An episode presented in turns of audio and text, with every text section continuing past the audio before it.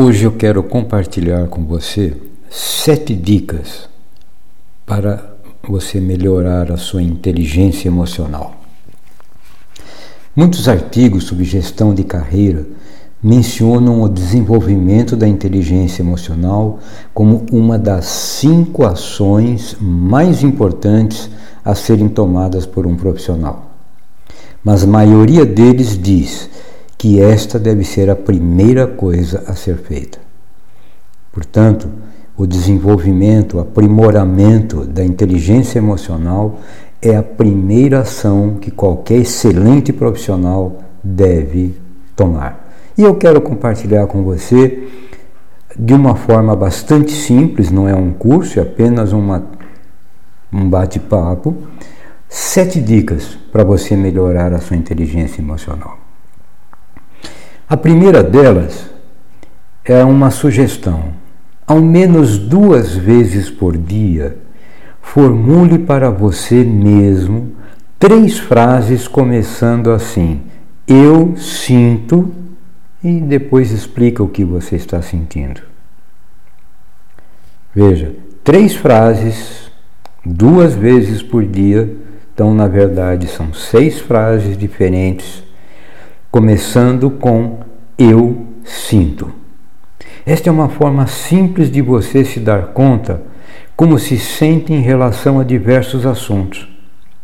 Isto faz com que você aumente a sua autoconsciência. Na nossa vida, nós somos meio que bloqueados para esconder os nossos sentimentos. Então, faça estas seis frases em grupos de três de manhã e três à noite, por exemplo ou quando tiver vontade. São emoções, são sentimentos que você tem. E fale essas frases sempre começando eu sinto e a frase. Uma segunda dica: comece a rotular sentimentos. Comece a rotular sentimentos. Sempre que nós temos um sentimento, e o sentimento é a manifestação de uma emoção, é importante que a gente dê um nome a ele. É, é, importante, por exemplo, quando eu me sinto assim, não muito bem, eu percebo, eu estou nervoso, eu estou com medo, eu estou ansioso, dê um nome. Você está o quê? Eu estou ansioso? Eu estou nervoso? Então, comece a rotular sentimentos. Isto mantém a sua atenção em você mesmo e naquilo que você pode controlar, e não nas coisas externas que não dependem de você. Então, não é interessante para você, ah, eu estou nervoso por causa disso, disso e daquilo, coisas que não dependem de você. Mas quando você rotula, eu estou nervoso, eu estou ansioso, eu estou com medo, as coisas começam lentamente a tomar outro rumo. Uma terceira dica: Analise seus próprios sentimentos em lugar do comportamento dos outros. Às vezes, nós ficamos muito preocupados com o comportamento das outras pessoas que nos incomodem, incomodam. Perceba qual é o sentimento que você tem em relação a esse tipo de comportamento. O que, que o comportamento destas pessoas causa em você? Qual é o sentimento? Rotule esse sentimento. Entenda por que você tem esse sentimento quando a pessoa faz isso. Nunca é demais repetir que você deve analisar as suas emoções e deixar de lado a criticidade. Então, antes de criticar o comportamento, veja a emoção que aquele comportamento causa em você. Se possível, verifique por que você tem esse sentimento. Uma quarta dica: pergunte aos outros como eles se sentem. Nós, mais uma vez, somos acostumados na nossa vida a não querer invadir privacidade, mas isso não é invadir privacidade, é o começo de uma empatia. Pergunte às pessoas como elas se sentem, como elas estão, quais são os sentimentos dela, no que você pode ajudar. Isso permite que você proporcione aos outros a oportunidade de também avaliarem as suas emoções. Esta ação ajuda a desenvolver a empatia e a compreensão, favorecendo os relacionamentos interpessoais. Então, a empatia a gente costuma definir como: ah, eu me coloco no lugar do outro. Não é só isso. É você perceber qual é a emoção que a pessoa está sentindo e imaginar que você estivesse sentindo aquela mesma emoção, como você se sentiria.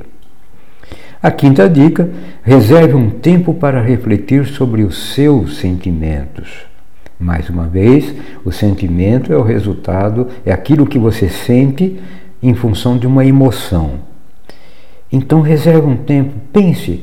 Eu hoje de manhã fiquei chateado, fiquei nervoso, fiquei triste, fiquei alegre, fiquei feliz. Analise os sentimentos e, se possível, por que você teve esses sentimentos? O que, que aconteceu para te deixar naquela situação? Faça isso quando você estiver em situações sob pressão. Verifique se suas emoções não estão interferindo em suas decisões ou comportamento. Muitas vezes nós deixamos que as emoções nos controlem em lugar de nós controlarmos as emoções. A sexta dica: identifique tudo que limita você ou que lhe cause temor ou ansiedade. Isso também aumenta a sua capacidade de autoconsciência. Isto é, sempre que você tiver um temor, um receio, um medo e um sentimento de ansiedade, identifique a causa. Perceba que as causas são mais ou menos sempre relacionadas. E última dica: tome posse das suas emoções. Não permita que os outros interfiram em suas emoções e nem espere que os outros o façam feliz. A felicidade é uma prerrogativa sua. Você deve buscar a sua felicidade, não esperar que os outros façam você feliz. Você deve assumir a responsabilidade total sobre a sua vida a responsabilidade total sobre as suas emoções. Ser feliz é algo que depende só de você. Faça isso. Aplique essas sete dicas no seu dia a dia.